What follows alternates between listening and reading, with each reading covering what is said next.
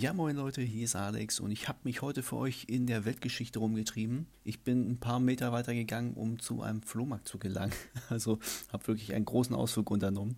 Aber was ich dort mitgekriegt habe, ist trotzdem eine, einen kleinen Podcast wert, würde ich mal sagen.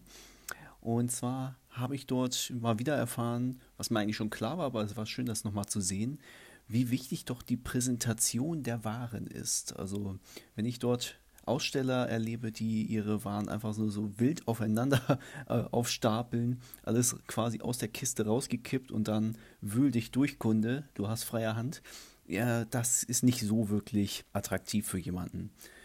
Genauso lässt sich das eben übertragen auf dich als Selbstständigen. Also wenn du einfach nur eine Website zum Beispiel hast, wo alles wild durcheinander ist, ohne Struktur, ohne Plan, dann sag das deinem Kunden oder deinem hoffentlich äh, bald Kunden, dass er sich einfach selber die Mühe machen muss, seine Informationen bei dir zu finden.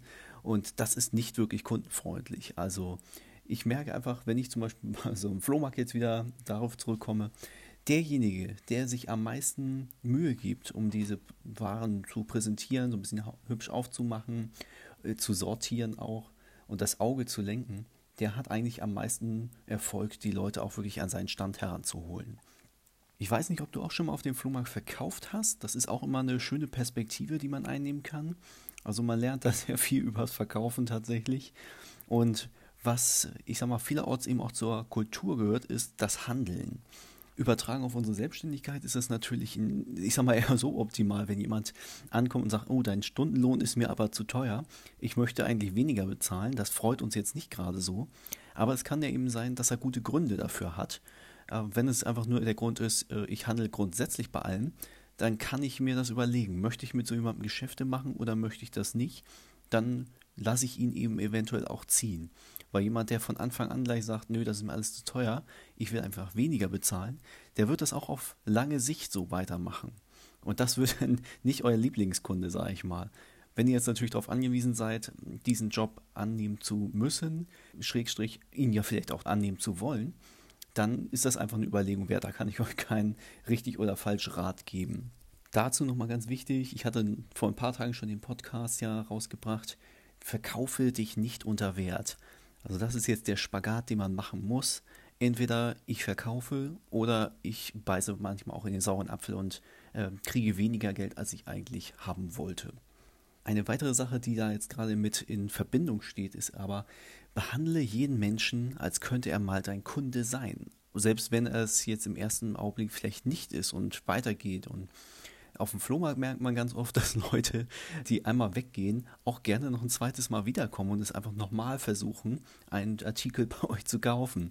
Also das ist ganz witzig. Ich würde einfach niemanden, wenn der sagt, nee, interessiert mich nicht, sagen, ja, dann halt nicht, ja, verpiss dich doch so das ist die ganz schlechte Variante sozusagen. Das spricht sich schneller rum, als man denken kann. Und das ist genauso in der Selbstständigkeit. Also mit den Leuten sollte man sich eigentlich immer gut stellen.